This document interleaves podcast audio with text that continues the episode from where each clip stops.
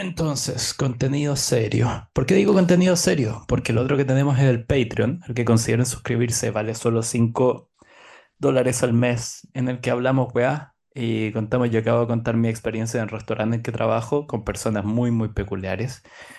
¿O no, Brito? Cuéntales, ¿qué te pareció mi experiencia? Breve, mi experiencia en el restaurante. Te cambió la vida, ¿no es cierto? Así que ¿considerarías suscribirte al Patreon? Todavía está mojado mi sillón. Por favor, por favor, suscríbanse al Patreon o moriré. Claro, Brito Eh, necesita pega para comprarse un ojo y yo necesito un sillón nuevo. Porque no, no puedo, no puedo dejar de dar vueltas a líquidos alcohólicos sobre mi sillón. sí, lleva una hora dando vuel, dando vuel, eh, un, vertiendo líquidos sobre su sillón. es un problema compulsivo que tengo, como mm, eh, Trudeau de Canadá, que no puede dejar de hacer blackface. Yo no puedo Claro. dejar de, vertir líquidos sobre mi, mi sillón. Iba a decir algo Eh, que, que no vale para, claro. Hay otro, así, que hay otros líquidos en este sillón, pero eso no fueron mi culpa. Eso es lo único que diré. Vertir, eh, vertir líquidos, seguir verti- vertiendo líquidos en el sillón. Sí. El, el vino, el jugo de naranja fueron mi culpa. Los demás fue alguien más. Todo lo que diré. Bueno, yo estoy expectante porque eh, si gana las elecciones Javier Milei, eh, voy a poder cruzar acá la frontera e ir a Argentina a comprar una córnea. Eh, porque ¿Por como él quiere, quiere que haya libre mercado de compra y venta de órganos, Ah, no, y con el, con el tipo de cambio y, y- y la inflación y todo, una córnea, me voy a poder comprar una córnea a cuatro pesos. mm. Y ojos azules, todo lo que queráis. Así que estoy expectante de que, de que Javier Milei gane las elecciones, legalice la venta de órganos yo pueda ir a comprarme, me voy a comprar, voy a tener de repuesto. Te va a parecer David Bowie, con los ojos de distinto color. Voy a venir, voy a, lle- a llegar con 20 córneas. Me voy a poner, me voy a, me voy a ir poniendo y, y- y sacando de acuerdo a mi estado de ánimo. Sí, voy a tener una, una córnea de los viernes, una córnea de los lunes. Como esa gente que tiene, ¿cachai? Las viejas que tienen esas cajitas de plástico con como pastillas para los distintos días de la semana. Sí, los pastilleros, claro. Sí, voy a tener lo mismo para los córneas. Pero bueno, el episodio de hoy se titula La última generación pagana. Eso en base a un libro que hay, de, creo que se llama Edward J. Watts, el autor, lo leí hace poco, es muy entretenido, muy buen libro, que habla exactamente sobre eso, sobre la como mm, generación, eh, se me olvidó la palabra. ¿Cómo se llama esta weá que tenéis en las puertas que hace lo que le da el juego para que se muevan? Bisagra. Bisagra. La generación bisagra del Imperio Romano, que esto fue durante el siglo... El siglo IV. Sí, que eso es... ¿Qué año? Entre el 300 4 y el tanto. 5. Sí, el, claro, los 300 y tanto del Imperio Romano es la generación bisagra entre que es la que más o menos ve cómo el cristianismo le empieza, empieza a volverse predominante sobre el paganismo y sobre como los antiguos como dioses que predominaban y que predominaron por como, no sé si miles, soy malo con los números, pero por lo menos buena cantidad de cientos de años en el Imperio Romano. Al punto de que nadie como que... na- Nadie nunca pensó que como que iban a dejar de ser predominantes. Eso es como una de las conclusiones del libro. Y esta generación un poco como que ocurrió, ¿cachai? Ocurrió mientras ellos hacían su carrera, mientras envejecían y hacían como su vida, pero ocurrió de una manera tan como natural que como que nunca realmente les preocupó y cuando ya, mm, como cuando ya hay un momento, que ya voy a entrar en ese, que es súper que marca, así que obviamente todas estas cosas son vistas en retrospectiva, pero que es como el equivalente a cuando los, creo que son ostrogodos, con la- el saqueo de Roma, por, Eh, lo- los celtas y después ya eh, cuando caen son los ostrogodos. sí, con el rey, ¿te acordás cómo se llama ese rey? El de, creo que es en 410 por ahí, que es el saqueo Ah, de Roma. Odoacro y Teodorico. Teodorico creo que es, sí. Pero mm, hay un, claro, un momento eh, como equivalente a ese que ocurre, a ver, deja acordarme. En el 360 y tanto, me parece que es en Alejandría, que ocurre un, hay una disputa entre cristianos y paganos que se sale de control, como solo se podían salir de control las cosas como en la historia así como antigua, y termina como con, ¿cachai? Un, un grupo de como fanáticos cristianos entrando a un templo que estaba en una colina que era dedicado al dios Serapeus, creo que se llama Serapeus, no sé cómo se pronuncia. Y terminan como demoliendo el templo, ¿cachai? Sacan las estatuas, las hacen mierda y es como un templo que llevaba ahí cientos de años y que era como, ¿cachai? Parte como de la arquitectura de la ciudad. Una, ¿cachai? Como turba, ¿cachai? Como vuelta loca, ¿cachai? Después de varios días como de enfrentamientos con fanáticos paganos, entran a ese templo y lo hacen mierda y lo desfigu- desfiguran las estatuas y como y lo que parece que fue muy impactante es que como que las autoridades no hicieron nada. Y ese momento marca como cuando ya el, cristianismo como que puta le puso la pata encima al paganismo y de ahí ya empezó a eh, decaer paganismo porque ya an- como que fue un poco, ¿cachai? El momento que marcó como desde ahí en adelante ya a nadie le importaba. Sí, como que defenestraba ahí una estatua, ¿cachai? De puta Artemisa. Y la mayoría de la gente era como, "Ah, esa religión culia no sirve nada. Ese mismo año eh, fue cuando el emperador Teodosio eh, impone la religión cristiana ortodoxa, la ortodoxia cristiana del Concilio de Nicea, eh, como la religión oficial del imperio. Entonces coincide también con lo de Alejandría. Claro. Eh, y a, a partir de ese momento el cristianismo va a ser la única religión oficial eh, del imperio romano. Eh, venía ya el siglo IV, o sea, desde el 325 hasta el 380, es el periodo en el que, en el que está esta generación que ve cómo se masifica el cristianismo, después cómo se legaliza, después ya cómo se, se vuelve hegemónico y ya cómo termina imponiéndose como religión oficial. Claro, eh, 325 ocurre el edicto de, el, el edicto de Milán, el, el de Constantino, que sie- siempre se piensa erróneamente que Constantino convirtió el cristianismo en la religión oficial porque Constantino empieza a usar el, el crismón, el- la X y la P, que son las iniciales de Cristo en griego, la empieza a usar como símbolo en, en sus escudos, en etcétera. Pero Constantino lo que hizo fue legalizar el cristianismo, eh, permitir su culto abierto. Eso fue lo que hizo. Eh, de hecho, hasta el día de hoy no, no hay certeza de si Constantino, que es eh, Constantino es santo, especialmente en las, igle- en las iglesias orientales, pero no hay certeza de si efectivamente en su lecho de muerte él alcanzó a bautizarse. Eh, la versión ten- oficial de la iglesia es que sí, pero no, pero él no declaró la, la, la religión oficial cristiana, lo hizo, lo hizo Teodosio años después. claro, detengámonos un poco en Constantino, que eso es como, también hay esa imagen que de hecho yo también la tenía, que Constantino tiene todo esto de que mm, me parece que era una batalla de, ¿te sabéis bien la historia? Si es que era una batalla suces- como de sucesión interina dentro del Imperio Romano, o si era una como con los godos, con los típicos enemigos del Imperio Romano. Eh, ahí me Sí, él tenía, él tenía una, eh, él, él tenía una, una batalla que pelear y él la noche anterior a la batalla eh, sueña que si ponía el crismón, esta X y esta P que van juntas una encima de la otra, en los escudos de, la, de su tropa, él iba a ganar la batalla. Era una batalla a propósito en la que él estaba, eh, tenía menos números y por lo que dicen las fuentes como que estaba en peor terreno, o sea, tenía con- estaba en peor condiciones, como que no, así como en cuanto, ¿cachai? Como, con, como logística, él estaba peor situado para esa batalla. Pero esas batallas en la antigüedad, ¿cachai? Eran como, cualquier wea las podía decidir.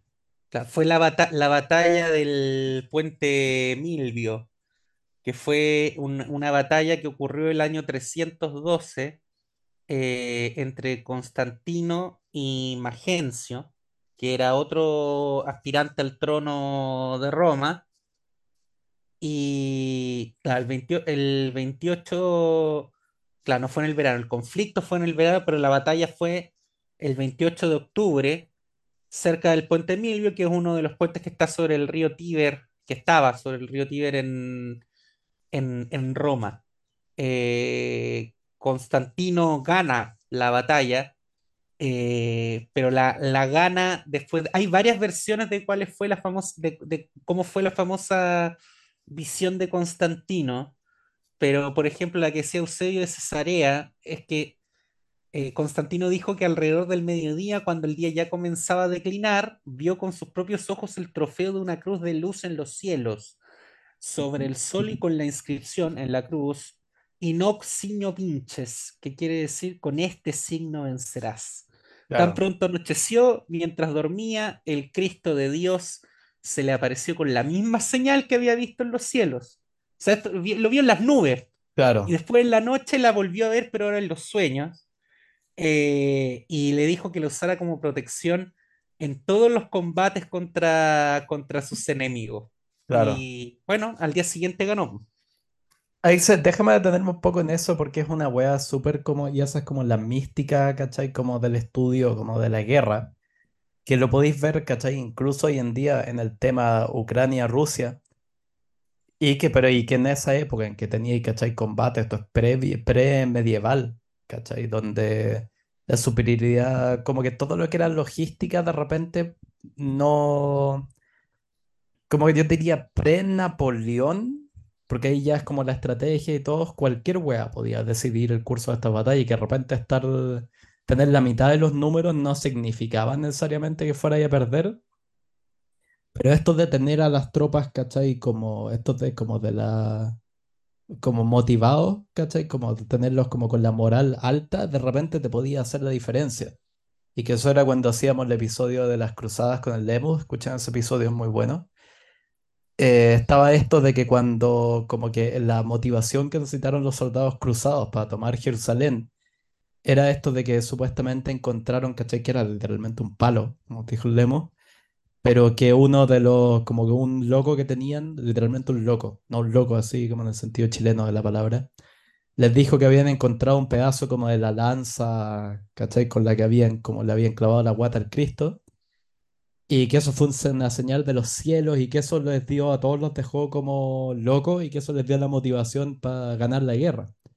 Y esto es lo mismo, como que en esas épocas, si teníais como una señal divina, puta, tu tropa quedaba, ¿cachai? Como que los hueones literalmente los volvían medios de mente y te podían ganar una, una batalla con la mitad de los números. Ah, claro. Entonces, y eso es muy heavy, ¿cachai? Porque es como la... mm, es como la parte mística de todo, como el estudio, ¿cachai? Como la estrategia y la guerra. Y Rusia y Ucrania es lo mismo, ¿cachai? Tenéis una mega nación que entró con muchos más números a invadir una nación mucho más pequeña, pero uno eran soldados desmotivados, ¿cachai? Con generales que, weón, estaban todos con las metidos hasta las patas en la corrupción, ¿cachai? De la nación y los ucranianos estaban, ¿cachai? Luchando por, weón, por básicamente como por sus por sus hermanas, hijas, ¿cachai? Y madre. Y esta nación, y fue literalmente David contra Goliat. Entonces, que eso, que eso es muy loco y es como un punto que se estudió mucho desde la, como en este último, ¿cachai? Como, digámoslo, como gran conflicto que ha habido de todo lo que pesa tener una motivación. Que Rusia está mandando conscriptos, ¿cachai? Que literalmente el ejército ruso funciona con, como mercenariazgo Es como ser, los conscriptos rusos es, es como la mejor, es una de las mejores oportunidades laborales que pueden conseguir. Y no están sacando a burguesitos de Moscú para mandar, ¿cachai? Al frente en Donetsk, sino que son puta cabros, ¿cachai? En Tatarstán, que no, o ya así como cerca de la frontera con Mongolia, que no tienen muchas perspectivas en la vida. Y el sueldo, como ser cons- conscripto, es como cinco veces lo que pueden ganar con cualquier pega, como lavando platos, como yo. Pero eso, entonces, claro, lo de Constantino no es como un weón demente que, ¿cachai? De repente Lo que yo leí es que hubo, ¿has visto esos momentos en que como el sol se crea como una aureola en torno al sol? Sí.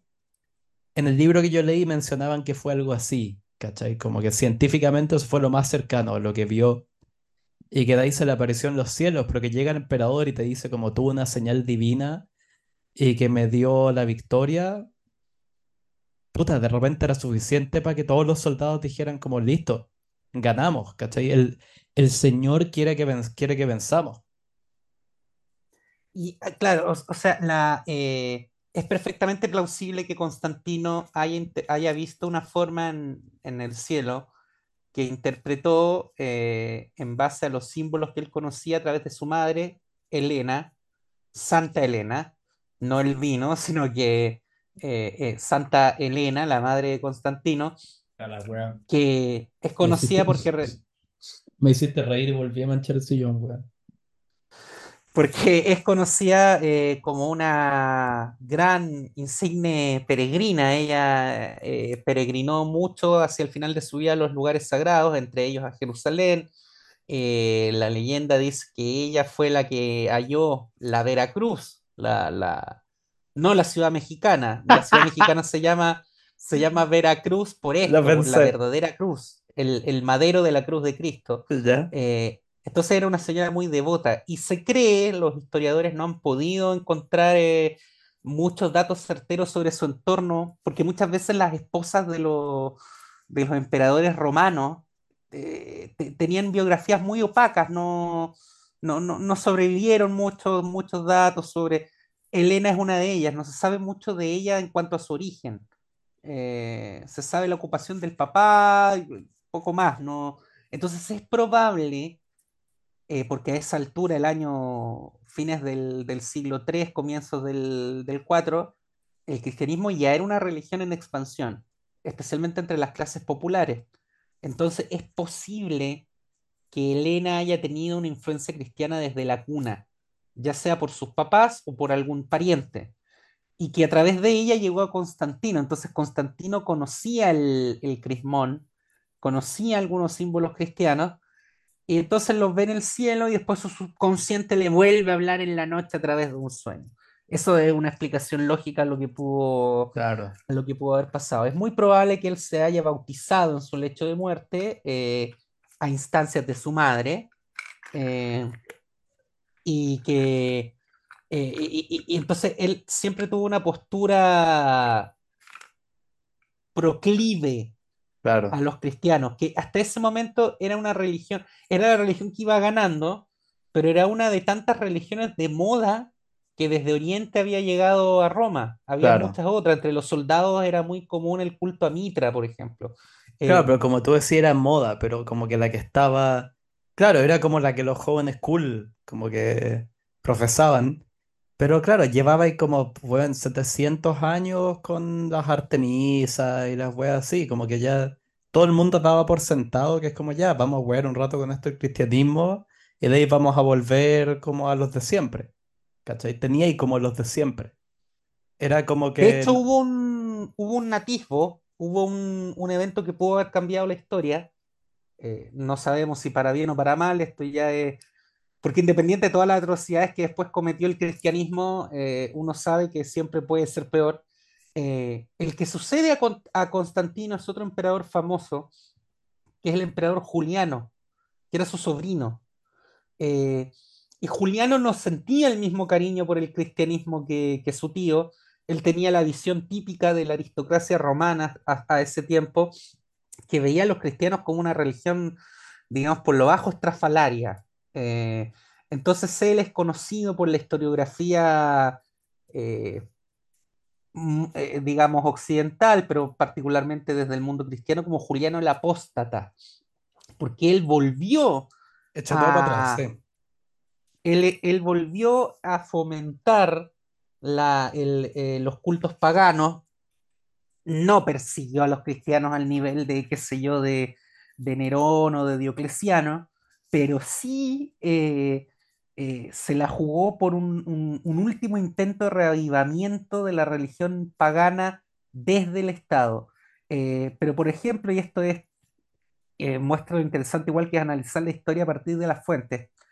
Claro, Juliano es un, es un emperador que en general, para la historiografía oficial, al menos hasta la edad moderna, eh, tiene una, una valoración más bien negativa.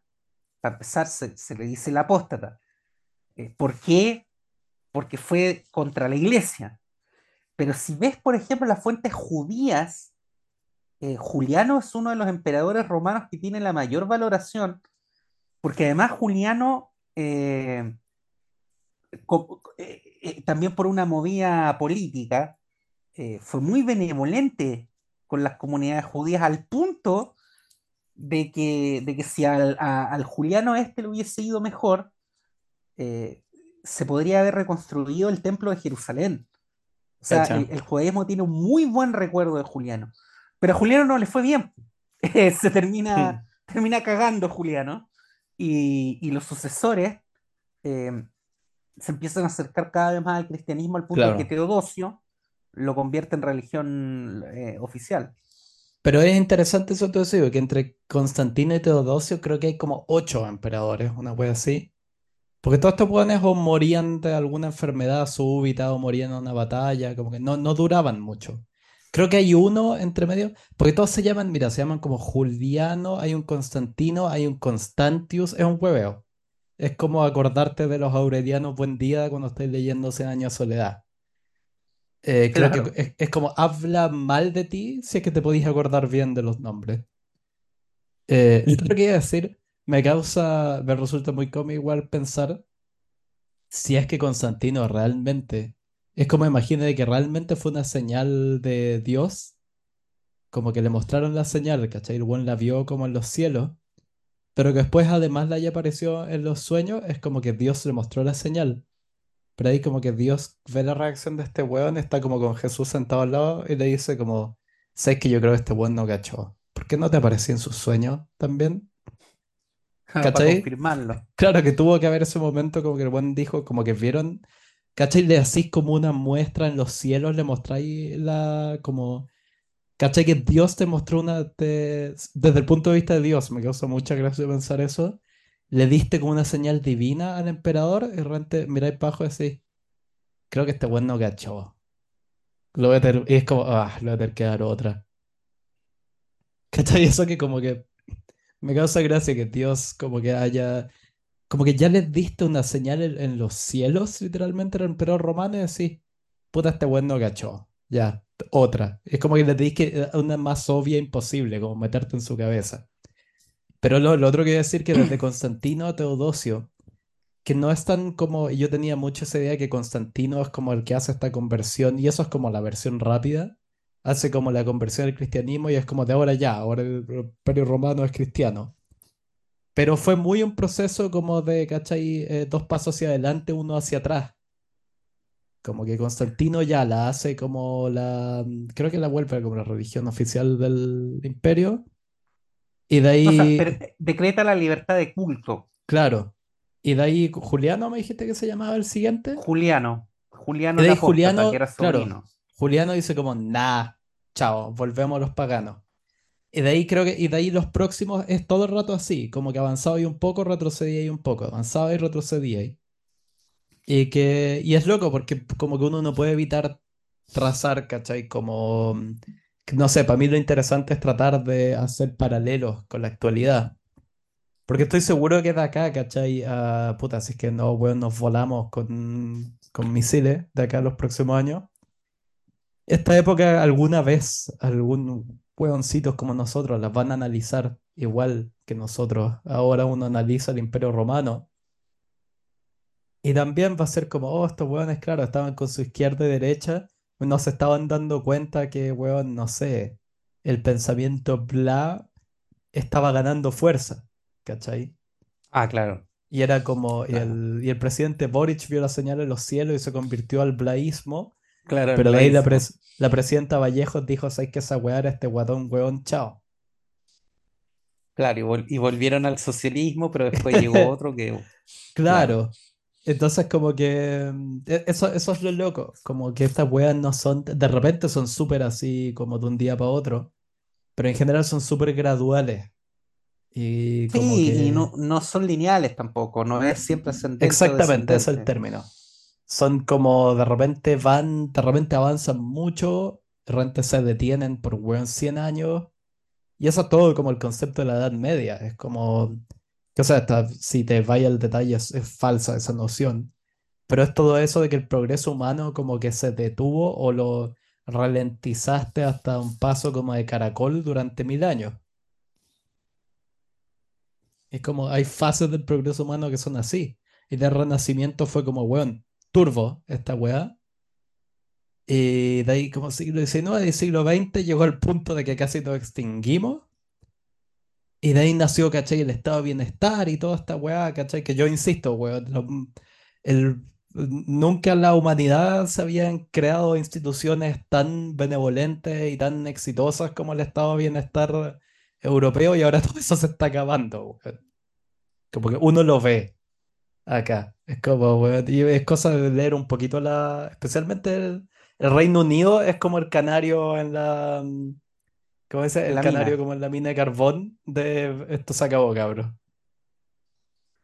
Bueno, el, el cristianismo estuvo a punto de, no de acabarse, pero estuvo a punto de, de- de perder ese, pudo haber sido, pu- pudo haber, ha- haber obtenido ese punch en otro lugar, porque el gran, finalmente el gran difusor del cristianismo acaba siendo Roma, pero pudo haber sido eventualmente Persia, si es que en Persia también se hubiesen dado condiciones similares a las de Roma, que acabaron dándose en Roma y no en Persia.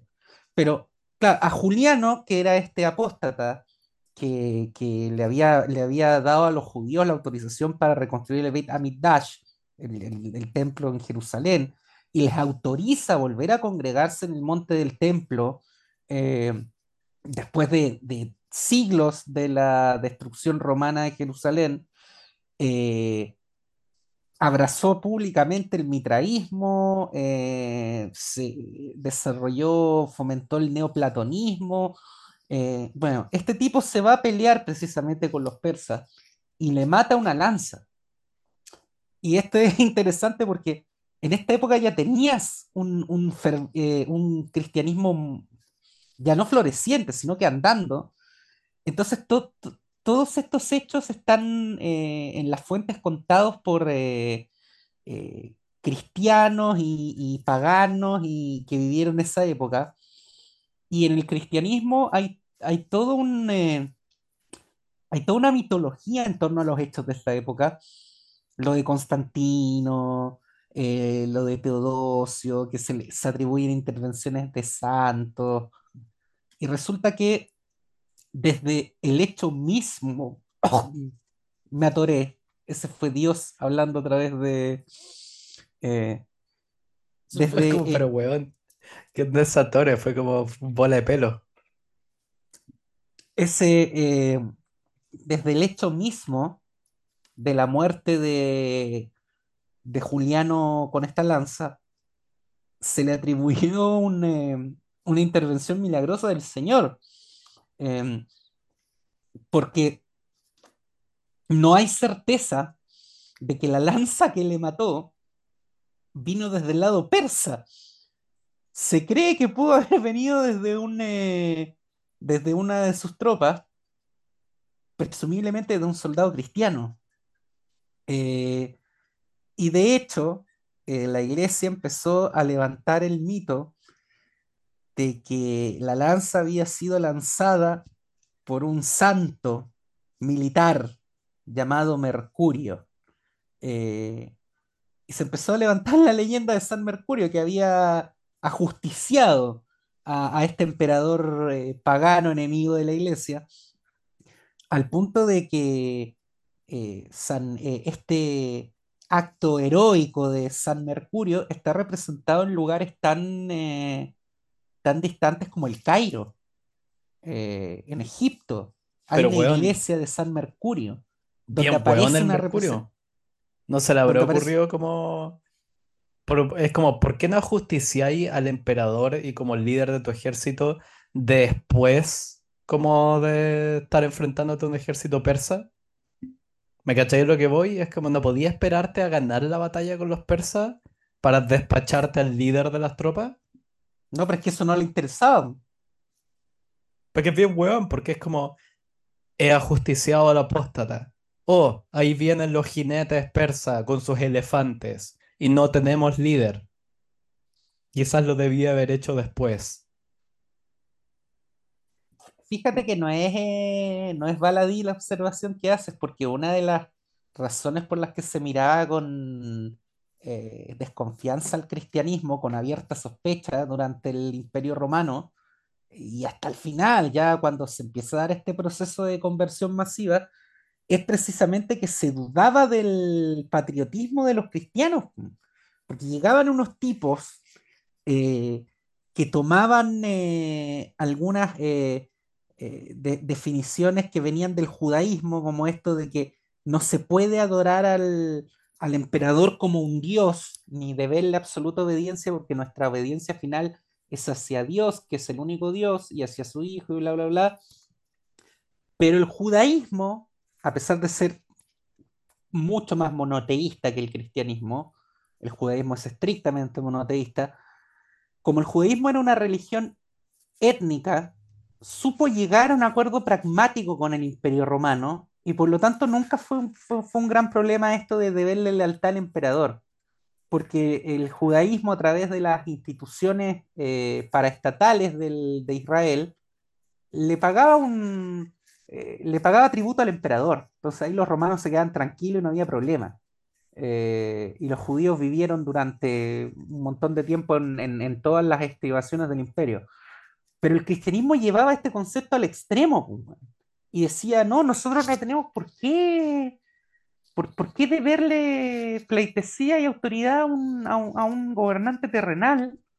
Y eso a los romanos les generaba un montón de resquemor, porque decían, llegan estos tipos que no están dispuestos a adorar al César, eh, que no reconocen la divinidad del César, y que más encima hablan de paz, hablan de perdonar, hablan del amor, es- puta, son muy hippies. Sí, malditos Y, y hippies. nosotros somos un imperio militarista, pues, weón. Ya no era la Roma republicana, era la Roma imperial, Claro, es los, como decirle, oye hippie, viene la caballería persa, ¿cachai? Bajando como por la loma del cerro. ¿Podéis como tragarte tu hueá por un segundo y como tomar una lanza? Exact- exactamente, entonces era una religión que era, era, era muy mal vista.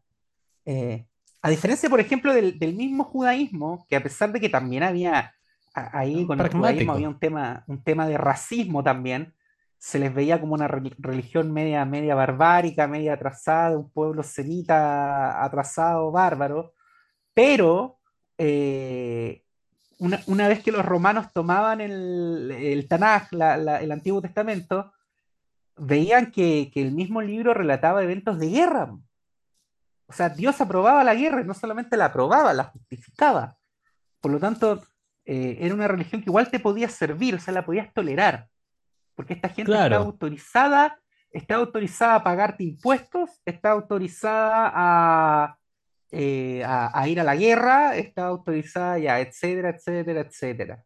Eh, y de hecho, en, en- en más de una ocasión se, se- se menciona que su Dios los, los castigaba sometiéndolos a un imperio extranjero, extranjero. Por lo tanto, te claro. viene de perilla esa religión.